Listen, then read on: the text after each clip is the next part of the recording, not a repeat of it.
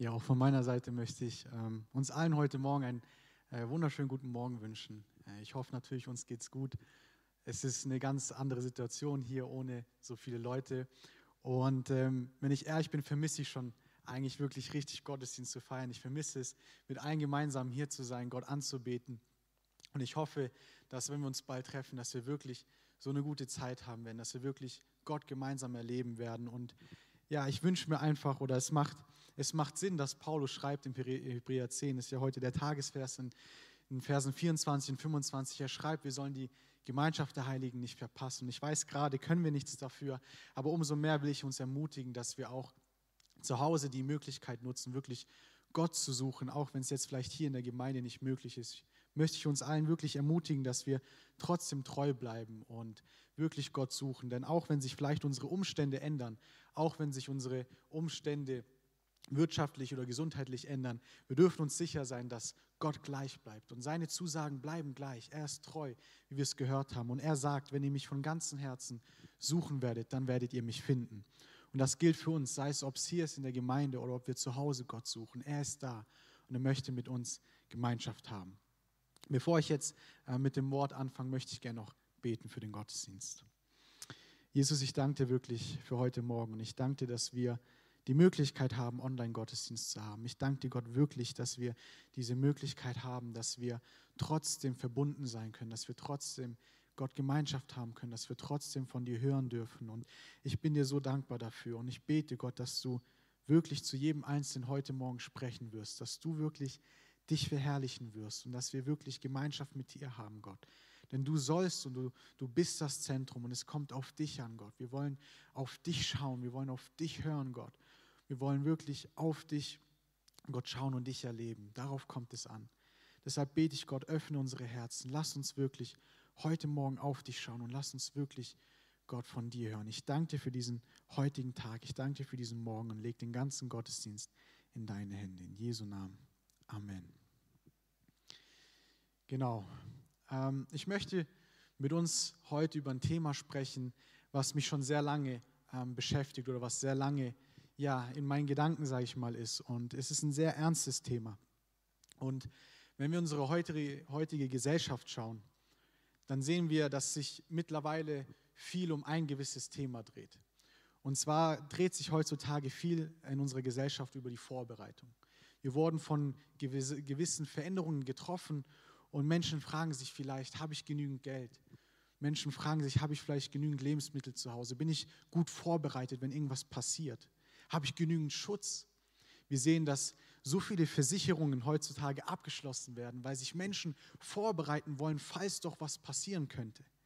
Ein Beispiel ist vielleicht die Rentenversicherung. Man schließt eine Versicherung ab, um sich auf ein schöneres Leben vorzubereiten, um sich, sage ich mal, später, wenn man da nicht mehr arbeitet, dass man geschützt ist, dass man genügend Geld hat und dass man sein Leben genießen kann. Und auch in unserer heutigen Zeit, die Woche natürlich, wir lesen es in den Nachrichten, Corona ist ein ähm, nicht endendes Thema, aber auch politisch gesehen passieren so viele Sachen. Und man fragt sich, vielleicht viele fragen sich, was kann passieren? Wie kann ich mich darauf vorbereiten? Wie kann ich mich schützen? Wie kann ich mich auf die Umstände vorbereiten, dass wenn irgendwas passiert, dass ich nicht überrascht werde, sondern dass ich, sage ich mal, gut geschützt bin. Und mit diesem Thema wollen wir uns auch heute Morgen beschäftigen, weil es auch, wenn wir in die Bibel schauen, ein sehr ernstes Thema ist. Und bevor wir, sage ich mal, da äh, reinsteigen, möchte ich am Anfang klarstellen, dass wir, ähm, dass es gewisse, sage ich mal, Sachen gibt, was vorbereitet sein nicht ist. Vorbereitet sein heißt nicht, dass wir alles wissen müssen. Wie wir letzte Woche von Roland gehört haben, wir als Schafe müssen nicht alles wissen. Wir müssen nicht schon unser ganzes Leben geplant haben. Wir müssen nicht wissen, was genau alles passiert. Wir müssen uns nicht unbedingt jetzt so viele Verschwörungsvideos anschauen über Corona und sonstiges, dass wir gut informiert sind, dass wir wissen, was passiert. Wir müssen auch nicht uns irgendwie informieren, was denn noch passieren könnte, welche Krankheit könnte noch ausbrechen oder wie sieht es politisch aus, wer könnte gegen wen Krieg haben und wie kann ich mich vorbereiten, wenn was passiert. Das heißt nicht vorbereitet sein, sondern wie wir letzte Woche wirklich gehört haben und wie wichtig es ist, wir müssen nicht alles wissen, sondern unsere Aufgabe ist, dass wir ganz nah bei dem Hirten, dass wir ganz nah bei Jesus dran sind. Da ist es wichtig, dass wir sind. Und auch heißt vorbereitet sein, nicht sich ständig Sorgen zu machen. Es heißt nicht, dass wir uns die ganze Zeit fragen, okay, was könnte jetzt passieren?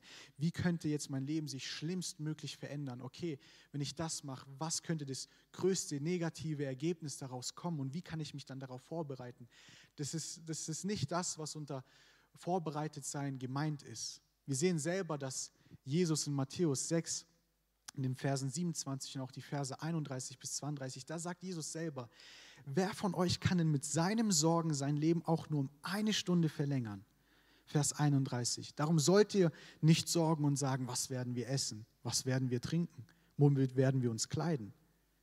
Nach dem allen trachten die Heiden, denn euer himmlischer Vater weiß, dass ihr all dessen bedürft. Wir sehen also, vorbereitet sein heißt nicht, dass wir alles wissen müssen oder es heißt auch nicht, dass wir uns ständig Sorgen machen müssen, sondern ich glaube, dass wenn wir von Vorbereitung sprechen, ich glaube, wenn die Bibel von vorbereitet sein, wachsam sein spricht, dann spricht die Bibel viel mehr in unserem geistlichen Zustand. Es geht viel mehr darum, wie sieht es bei dir geistig aus? Wie sieht deine Beziehung mit Jesus aus? Und heute Morgen wollen wir uns eine Stelle in der Bibel anschauen, wo Jesus klar darüber spricht. Und es ist eine sehr, sehr wichtige Passage. Und sie steht in Matthäus 24 und einige von euch wissen vielleicht schon, es ist die große Endzeitrede von Jesus. Wir wollen uns heute Morgen eine Stelle dort anschauen und gemeinsam lesen, die sehr wichtig für uns ist. Wir wollen gemeinsam die Verse 36 bis 44 lesen.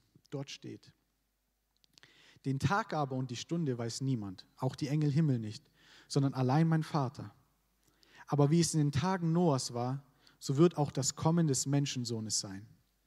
Denn so wie sie in den Tagen vor der Sinnflut lebten, sie aßen, sie tranken, sie heirateten und ließen sich heiraten, bis zu dem Tag, an dem Noah in die Arche, Arche ging.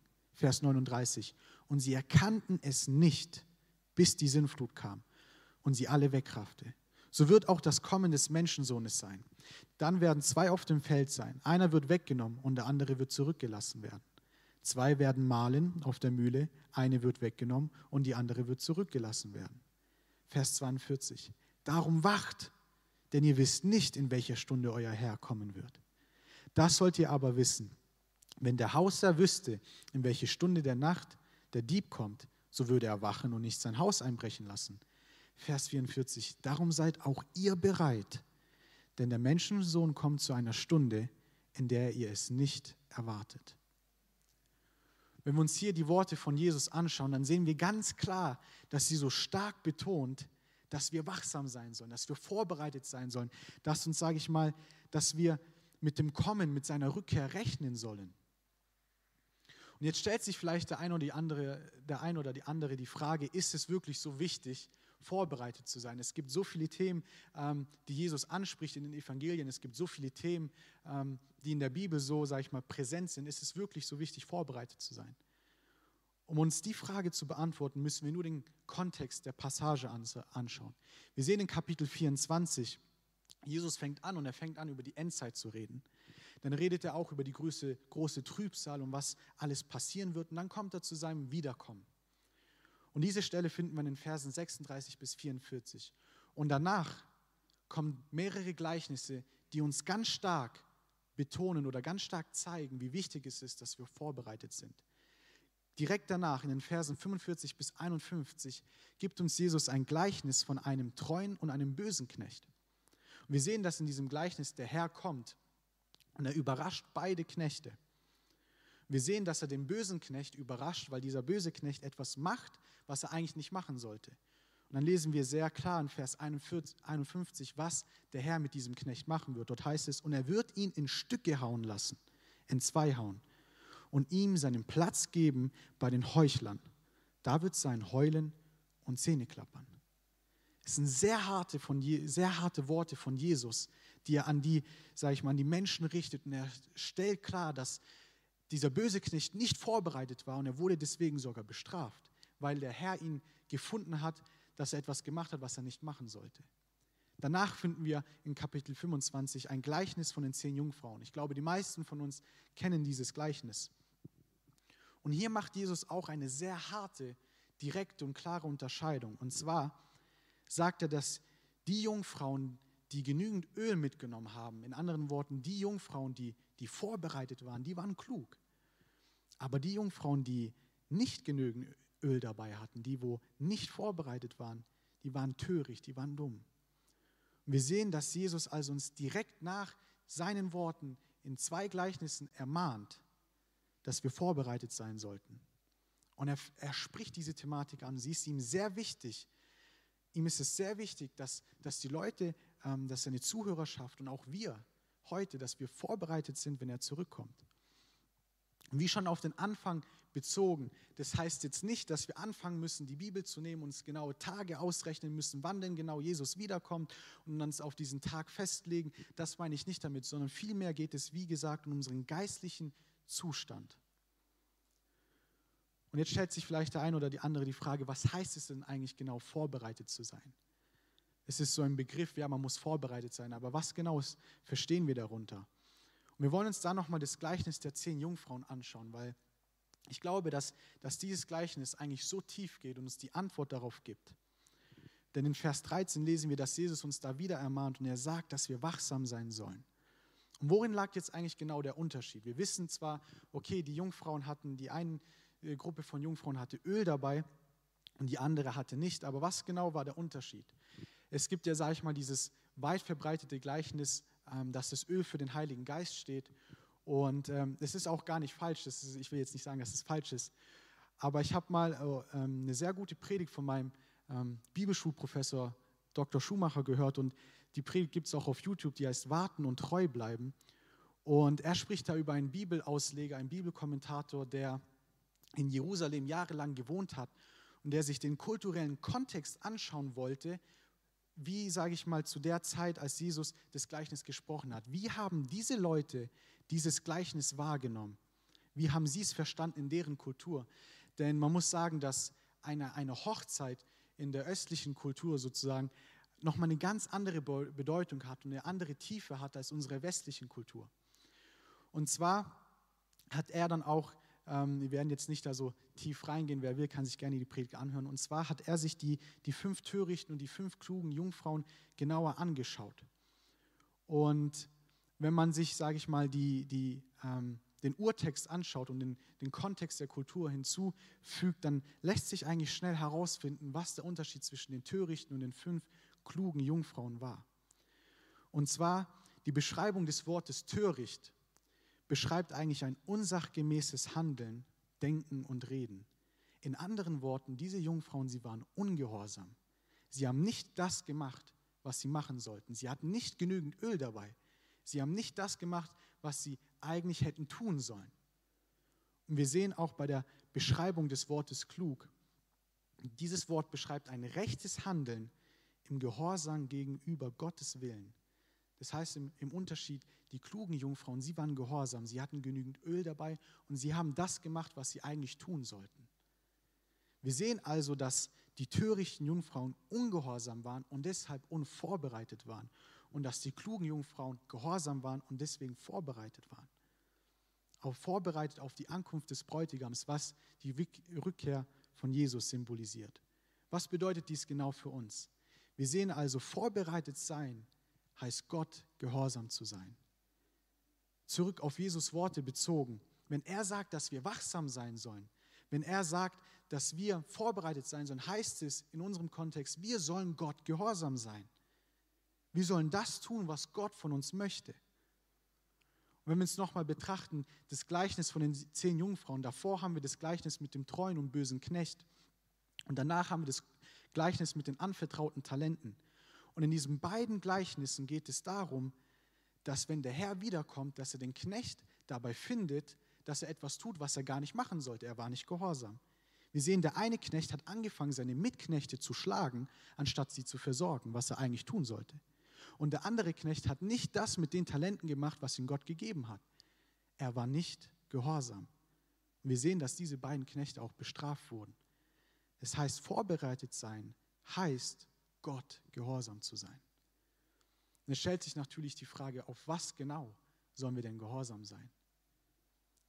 Und wenn wir, um die Antwort dort zu finden, wollen wir oder müssen wir uns auch wieder mit der oder genauer mit der Bibel beschäftigen, weil wir dort unsere Antwort finden. Dort finden wir die Antworten auf unsere Fragen. Und Jesus selber gibt uns etwas weiter, was diese Frage beantwortet. Und er selber gibt uns etwas weiter, was wir beachten sollen, wo wir alle gehorsam sein sollten.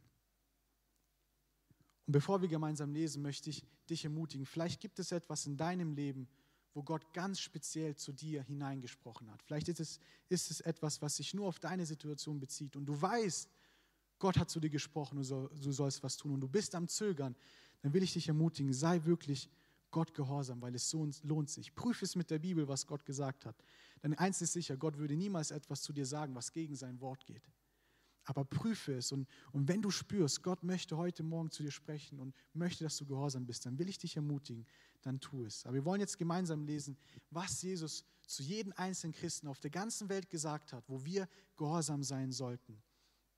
Und es ist eine gute Zusammenfassung, um was es eigentlich im Christentum geht. Es zeigt uns eigentlich die Kernwerte des Christentums.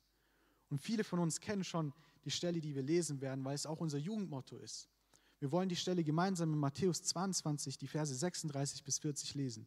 Dort wird Jesus gefragt, Meister, welches ist das höchste Gebot im Gesetz?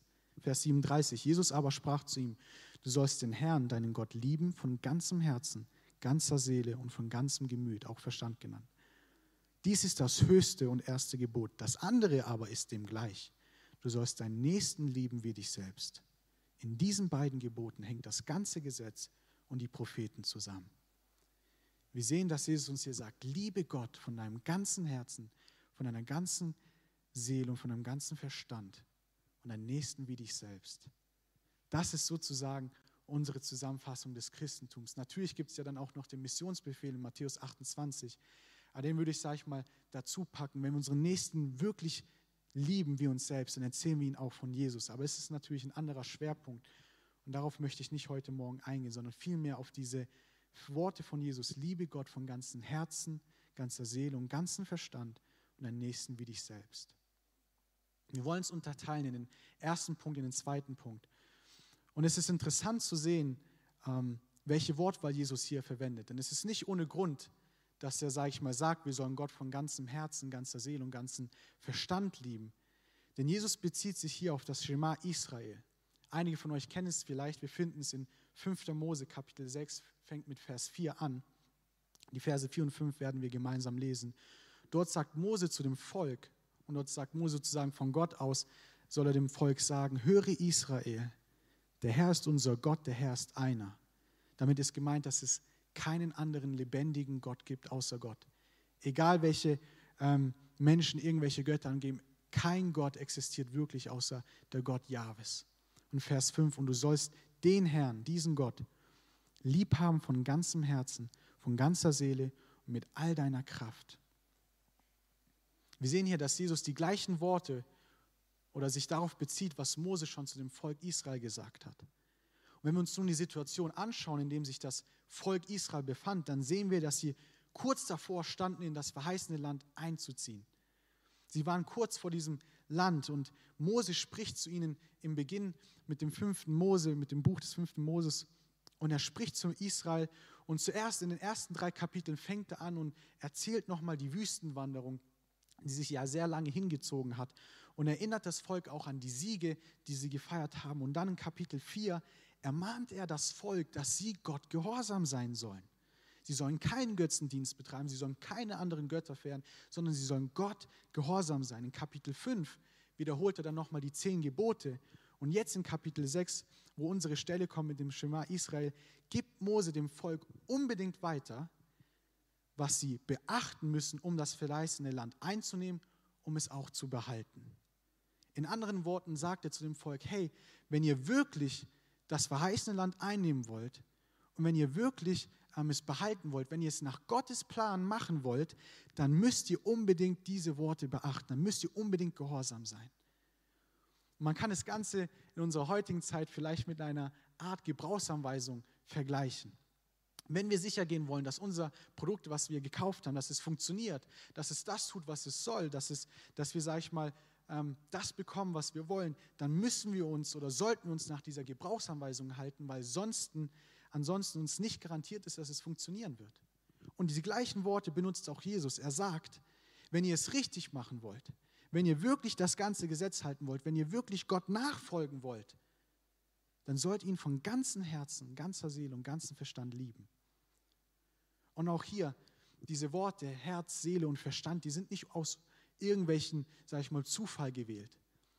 Auch wenn man sich hier den Urtext anschaut, wir werden da jetzt nicht reingehen. Aber was Jesus eigentlich mit diesen drei Worten meint, diese drei Worte beziehen sich auf unser gesamtes Sein. Er sagt, wenn, ihr, wenn wir Gott lieben sollen von ganzem Herzen, ganzer Seele und ganzem Verstand, sollen wir Gott mit unserem ganzen Sein anbeten. Im Umkehrschluss, es reicht nicht, wenn wir Gott nur 50 Prozent oder wenn wir Gott vielleicht nur 99 Prozent geben. Wir sollen Gott mit unserem gesamten Sein anbeten, alles, was wir sind. Das heißt, es reicht nicht nur einmal pro Woche am Sonntag von Gott zu hören. Es reicht nicht nur einmal pro Woche etwas mit Gott am Sonntag zu tun, zu haben, von ihm zu hören. Nein, sondern vielmehr, wir sollen zu Hause ihn suchen. Wir sollen Gottes Wort lesen. Wir sollen beten, Gemeinschaft mit ihm haben. Das ist, was sich Gott wünscht. Wir sollen mit unserem ganzen Sein, alles, was wir sind, anbeten. Mit unserer Zeit, mit unserer Energie, mit unserem Geld. Wenn wir schauen, was ist unsere erste Priorität in unserem Leben?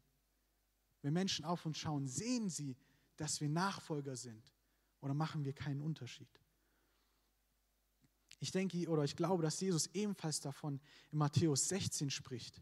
In den Vers, Im Vers 24, wo er sagt oder wo es über die Nachfolge geht, dort sagt Jesus ganz klar, da sprach Jesus zu seinen Jüngern, will mir jemand nachfolgen, der verleugne sich selbst und nehme sein Kreuz auf sich und folge mir. Wenn wir wirklich Gott lieben und ihm wirklich nachfolgen wollen, heißt es, dass wir alles, unsere Träume, unsere Wünsche, unseren Willen, unsere Ideen, unsere Vorstellungen, alles Gott abgeben und ihm, ihm ganz hingeben und unser Kreuz auf uns nehmen. Und in unserer heutigen Zeit ist, sage ich mal, die Bedeutung von einem Kreuz etwas runtergespielt. Nicht viele wollen über, sage ich mal, die harte Bedeutung, die das Kreuz eigentlich hat, sprechen, weil es nicht wirklich Menschenmassen anzieht, weil es nicht die Gemeinden füllt. Aber das Kreuz hat eigentlich so eine harte oder tiefe und klare Bedeutung. Und A.W. Tozer schreibt in seinem Andachtsbuch, verändert in seinem Bild darüber, und er sagt, dass das heutige Christentum keine unangenehmen Forderungen mehr stellt, sondern es bietet die gleichen Sachen wie die Welt, nur auf einem höheren Niveau. Das Kreuz bringt einen Sünder nicht mehr um, sondern leitet ihn nur noch auf den richtigen Weg. Aber er selber sagt über das Kreuz, und es ist ein Zitat von ihm, das alte Kreuz ist das Symbol des Todes. Es steht für das abrupte, gewaltsame Ende der menschlichen Existenz. Wenn wir zu Christus kommen, bringen wir unser altes Leben nicht auf eine höhere Ebene, sondern wir verlieren es am Kreuz. Wir sehen das, wenn wir Gott vom ganzen Herzen, ganzer Seele und ganzem Verstand lieben wollen, bedeutet es, dass wir uns selbst aufgeben und dass wir ihm gehorsam sind. Es geht nicht mehr darum, was wir wollen. Es geht nicht mehr darum, was unsere Wünsche sind, was unsere Pläne sind, sondern es geht darum, Gott, was möchtest du mit meinem Leben machen? Was möchtest du, dass ich tue? Dass wenn du kommst, du mich findest, das zu tun, was du von mir willst. Das bedeutet, Gott ganz gehorsam zu sein. Der zweite Punkt, liebe deinen Nächsten wie dich selbst. Und es ist ein sehr, sehr ähm, tiefgreifender Satz. Und wir sehen, dass, dass darin so viel Wahrheit steckt. Wir sehen auch, dass eigentlich ein ganz besonderes Merkmal vom Christentum ist die Liebe. Die Liebe ist ein sehr zentraler Aspekt, sowohl im Alten Testament als auch im Neuen Testament. Wir sehen, aus Liebe zu uns hat Gott uns seinen einzigen Sohn geschickt, als wir noch Sünder waren. Das heißt, als wir noch gar kein Interesse an Gott hatten, damit unsere Sünden vergeben werden können. Jesus ist für uns gestorben, als, als wir noch gar nichts von ihm wissen wollten. Wir sehen auch, dass, dass das Kreuz von Jesus eigentlich der größte Ausdruck der Liebe ist, den es auf dieser Welt gibt. In welcher Religion wird von einem Gott berichtet, der seinen eingeborenen Sohn auf die Welt geschickt hat, damit er für die Leute stirbt, die ihn eigentlich hassen und die gar nichts mit ihm zu tun haben wollen und ihn am Ende noch umbringen. In welcher Religion gibt es sowas? Es gibt es nirgendwo auf dieser Welt, sondern nur im Christentum sehen wir einen Gott, der die Menschen so sehr liebt. Wir dürfen natürlich auch nicht vergessen, wenn wir von dieser Liebe hören, dass diese Liebe auch eine ermahnende Liebe ist. Dass diese Liebe auch die Wahrheit sagt, auch wenn es manchmal wehtun kann. Jesus war so oft direkt und klar mit den Menschen. Warum? Weil er die Menschen über alles geliebt hat und nur das Beste für sie wollte. Wir sehen also, dass die Liebe für das Christentum sehr zentral ist. Und die beste Beschreibung, sage ich mal, für diese Liebe oder die beste Beschreibung ähm, für das, was es bedeutet, seinen Nächsten zu lieben, finden wir in Lukas 6 in Versen 27 bis 28. Die wollen wir auch gemeinsam lesen. Dort heißt es, oder da, dort sagt Jesus, aber ich sage euch, die ihr zuhört, liebt eure Feinde, tut wohl denen, die euch hassen, segnet, die euch verfluchen, bittet für die, die euch beleidigen. Und diese Verse sind schon echt sehr stark. Und ich frage mich, ob wir uns wirklich bewusst sind, was, was da wirklich drin steht. Wir lesen hier, liebt eure Feinde, die Menschen, die, die uns hassen, die Menschen, die gegen uns sind. Diese Menschen sollen wir lieben. Tut denen Gutes durch Hassen. Also eigentlich den Personen, denen wir eigentlich gar nichts Gutes tun wollen, die selber uns nichts Gutes tun. Denen sollen wir Gutes tun. Segnet, die euch verfluchen und betet für die, die euch beleidigen. Das ist so radikal. Das findet man kein, in keiner anderen Religion auf dieser Welt. Jesus sagt hier so klar, liebe deinen Nächsten. Und, und diese Liebe soll so aussehen. Und es ist egal, wer dein Nächster ist, sei es in deiner Familie, sei es dein Nachbar, dein Arbeitskollege, Verwandter, egal wer es ist, du sollst ihn lieben. Und die traurige Nachricht aber, wenn wir uns den heutigen Zustand der, der Gemeinde weltweit anschauen, dann sehen wir, dass genau das Gegenteil der Fall ist. Anstatt für Leute zu beten, sind wir die Ersten, die schlecht über sie reden und lästern und böse hinter ihrem Rücken reden. Anstatt Menschen zu lieben, sind wir die Ersten, die so schnell daran sind, sie zu verurteilen, abzustempeln und uns gar nicht um sie zu kümmern. Anstatt eins zu sein als Gemeinde, als Christen, sind wir so sehr zersplittert wie noch nie in der Menschheitsgeschichte. Und ich glaube auch, dass es letzte Jahr gewisse Sachen hervorgebracht hat, weltweit unter Christen. Anstatt in dieser schwierigen Zeit, in dieser Krise zusammenzuhalten, zu lieben, gemeinsam Gott zu suchen, uns zu unterstützen, uns zu kümmern, hey, wie geht's dir? Kann ich für dich beten? Wie sieht's aus? Ich habe dich lange nicht mehr gesehen. Anstatt füreinander da zu sein, streiten wir lieber viel mehr und kümmern uns um Sachen, die eigentlich keinen Wert haben. Wir fragen uns oder wir, wir stellen Fragen, was, du ziehst eine Maske an, wie kann das sein? Als Christ sollte man noch keine Maske anziehen. Was, du willst dich impfen lassen? Also wie kann man als Christ sich nur impfen lassen? Und wir streiten über Regeln. Wir sagen, ah, wenn ich mit Maske in die Meine kommen muss, wenn ich Abstand halten muss, wenn ich nicht mehr einkaufen darf ohne Maske, dann gehe ich nicht mehr einkaufen. Ich komme nicht mehr in die Gemeinde. Diese Regeln sind nicht gut. Und wir, wir, wir finden Hass, wir finden Streit, wir finden alles außer liebt eure Feinde, betet für die, die euch verfolgen.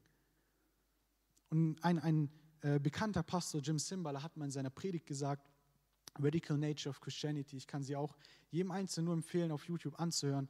Er hat einen sehr ähm, harten Gedanken gesagt, aber der, glaube ich, so wichtig ist, darüber nachdenken. Und zwar hat er die Frage gestellt, wie sollen wir uns denn bitte schön vorstellen, mit den gleichen Leuten im Himmel zu sein, über die wir lästern, die wir hassen und die wir gar nicht lieben. Er hat die Frage gestellt, wie soll das, wie können wir uns vorstellen, mit den Leuten Gott anzubeten, die wir hassen und überhaupt gar nicht sehen wollen?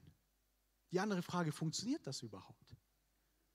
Und ich finde es so traurig und es macht mich wirklich so traurig, weil wenn wir uns anschauen, was Jesus sagt, dann sagt er uns eigentlich was ganz anderes in der Bibel. Und Jesus war Einheit und Liebe untereinander so wichtig. Wir sehen es in Johannes 17 in den Versen 20 bis 21 und Vers 23. Da betet Jesus zum Vater und er spricht das hohe priesterliche Gebet. Und dort sagt er in Vers 20, ich bitte aber nicht allein für sie, sondern auch für die, die durch ihr Wort an mich glauben werden. Jetzt Vers 21, Jesus sein Gebet, dass sie alle eins seien, wie du, Vater, in mir bist und ich in dir. So sollen auch sie in uns eins sein auf dass die Welt glaube, dass du mich gesandt hast. Vers 23, ich in ihnen und du in mir, auf dass sie vollkommen eins seien und die Welt erkenne, dass du mich gesandt hast und sie liebst, wie du mich liebst. Wir sehen, Jesus, sein Wunsch für uns war, dass wir eins sind. dass wir so eins sind wie Jesus mit dem Vater. Wir müssen uns mal überlegen, was für eine Einheit die beiden hatten. Und genauso wie sie eins waren, wünscht er sich für uns Christen, dass wir eins sind. Und wir sehen auch warum. Diese Einheit, dieses Einssein soll der Welt zeigen, dass Gott wirklich Jesus gesandt hat. In anderen Worten, nicht unsere Worte werden ein großes Zeugnis sein für Nichtgläubige, sondern unsere Taten untereinander. Wenn die Welt sieht, wie wir uns untereinander lieben, dann ist das ein viel größeres Zeugnis, als wir jemals mit unseren Worten erschaffen könnten. Warum? Weil es aus menschlicher Natur nicht möglich ist, seinen Nächsten so zu leben, wie es Jesus uns in Lukas 6 gesagt hat. Es ist nicht möglich. Wir lieben nicht automatisch diejenigen Personen, die uns hassen. Aber Jesus Christus in uns macht dies möglich. Er ermöglicht diese Liebe untereinander. Wenn wir wirklich Jesus haben, dann können wir unsere Nächsten lieben. Auch anders gesagt, eine Gemeinde kann die beste Predigt, kann den besten Lobpreis, kann das beste Gebäude, kann den besten Livestream, kann die besten Snacks, kann die besten Stühle, besten Büchertisch haben. Aber wenn sie keine Liebe untereinander hat, dann ist sie das schlechteste Zeugnis für diese Welt. Dann ist eigentlich alles umsonst, was wir machen. Wenn wir keine Liebe, wenn wir nicht eins sind, dann ist jeder Gottesdienst umsonst. Jesus sagt so klar in Johannes 16, in Versen 12 bis 14, Vers 17, da sagt er, das ist mein Gebot, dass ihr einander liebt, wie ich euch liebe. Vers 13, niemand hat größere Liebe als die, dass er sein Leben lässt für seine Freunde. Ihr seid meine Freunde, wenn ihr tut, was ich euch gebiete. Vers 17, das gebiete ich euch, dass ihr euch untereinander liebt. Sehen wir, wie klar Jesus hier sagt, was wir tun sollen. In Vers 14 sagt er, ihr seid meine Freunde, wenn ihr tut, was ich euch gebiete. In anderen Worten, wir können keine Freunde von Jesus sein. Wir können keine wahren Nachfolger sein, wenn wir nur über andere schlecht reden, wenn wir so lästern und wenn wir sie nicht lieben. Dann können wir keine Freunde von Jesus sein. Das gleiche sagt auch nochmal Johannes 13, Verse 34 bis 35. Dort heißt es, ein neues Gebot gebe ich euch, dass ihr euch untereinander liebt, wie ich euch geliebt habe, damit auch ihr einander lieb habt. Darin wird jedermann erkennen, dass ihr meine Jünger seid, wenn ihr Liebe untereinander habt. Jesus zeigt uns so klar auf, dass die Liebe untereinander so wichtig ist. Diese Liebe wird zeigen, ob wir wirkliche Nachfolger von Jesus sind oder nicht. Diese Liebe wird zeigen, ob wir Gott wirklich von ganzem Herzen lieben und ihm gehorsam sind, wie wir gehört haben. Gott von ganzem Herzen, ganzer Kraft und ganzem Verstand zu lieben, ist ihm gehorsam zu sein. Und es heißt auch, dass wir einander lieben, wie Jesus uns hier befohlen hat. Und jetzt will ich auch noch mal erwähnen, weil es wichtig für mich ist, diese, diese Liebe kann auch manchmal hart sein. Das heißt jetzt nicht, dass wir anfangen sollen, jeden zu lieben und die Sünde zu tolerieren. Das meine ich damit nicht sondern dass wir jeden in wahrer Liebe lieben und auch sagen, wenn es manchmal härter sein muss. Warum? Weil die wahre Liebe immer nur das Beste für die Person im Sinn hat. Weil sie nicht einfach unangenehme Sachen wegschiebt. Nein, sie liebt die Person und weil sie sie liebt, ist sie auch manchmal härter. Und wir müssen uns überlegen, Jesus spricht hier von der Gemeinde. Eigentlich sollte es keine Seltenheit sein, wenn wir in die Gemeinden schauen, dass wir Liebe untereinander finden, sondern dies sollte eigentlich der absolute Normalfall sein, auch wenn es nicht immer einfach ist. Die Welt ist verloren, die Welt wird immer voller Sünde sein und sie wird immer böse sein. Aber als Gemeinde sollten wir einen Unterschied ausmachen und nicht der Welt gleich sein. Wir sollten das Licht und Salz der Welt sein.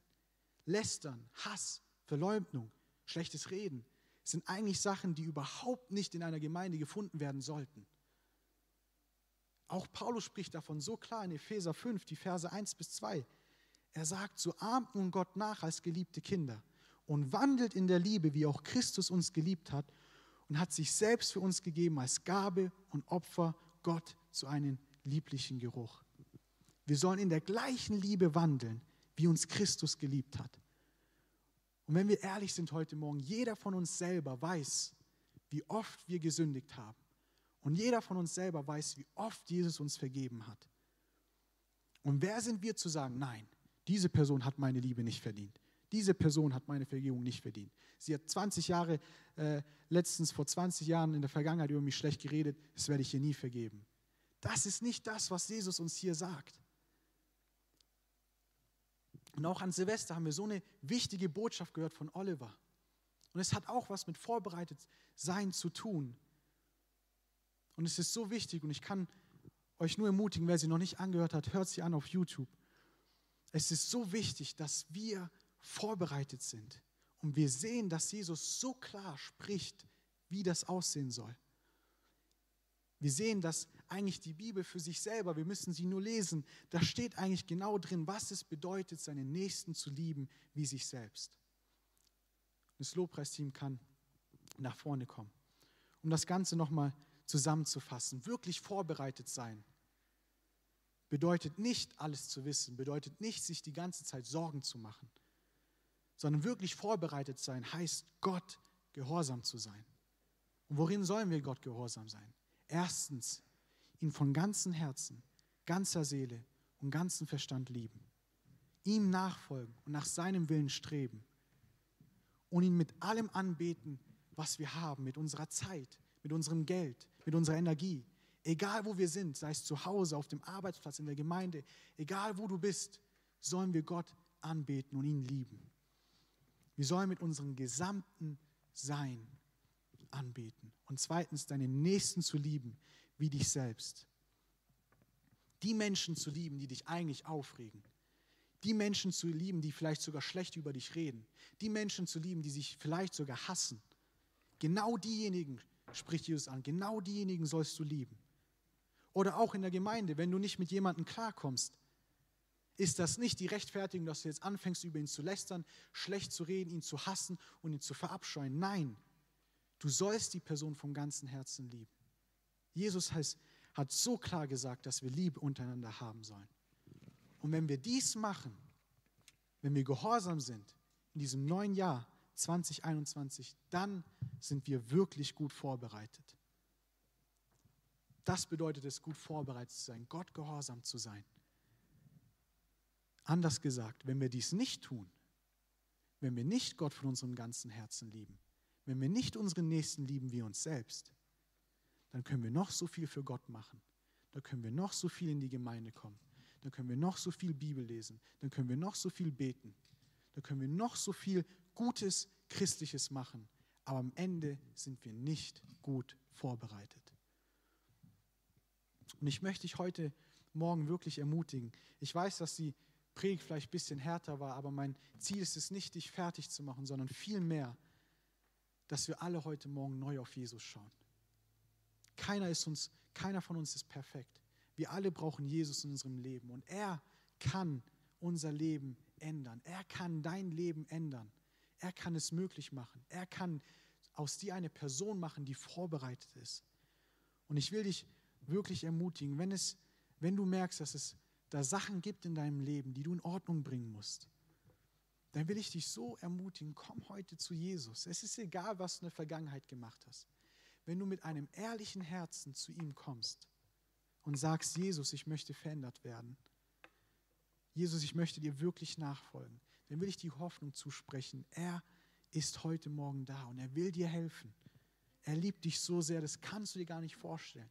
Wenn du die einzige Person auf dieser Welt gewesen wärst, wäre er für dich ans Kreuz gegangen, weil er dich so liebt. Und lauf heute Morgen nicht weg, sondern lauf ganz zu Jesus. Er kann dein Leben komplett umdrehen und er kann aus dir einer vorbereiteten Person machen. In ihm finden wir die Hoffnung, in ihm finden wir die Lösung. Ich will uns wirklich ermutigen. Lasst uns heute Morgen mit Glauben zu Gott kommen und glauben, dass er uns verändern kann in sein Ebenbild, dass Christus in uns wohnt. Ich will noch gemeinsam beten. Jesus, ich danke dir wirklich für den heutigen Morgen. Ich danke dir, Gott, dass du ein guter Gott bist, der uns liebt. Dass egal wie oft wir gesündigt haben, wie oft wir Gott Fehler gemacht haben, du bist ein gnädiger Gott, der uns liebt, der uns vergibt und der zu jedem Einzelnen heute Morgen ruft, komm, mein Sohn, komm, meine Tochter, komm zu mir. Ich habe das, was du brauchst. Ich habe das wahre Leben. Und ich bete, Gott, helf, jetzt jetzt gerade, egal wo wir sind, sei es zu Hause, im Zimmer,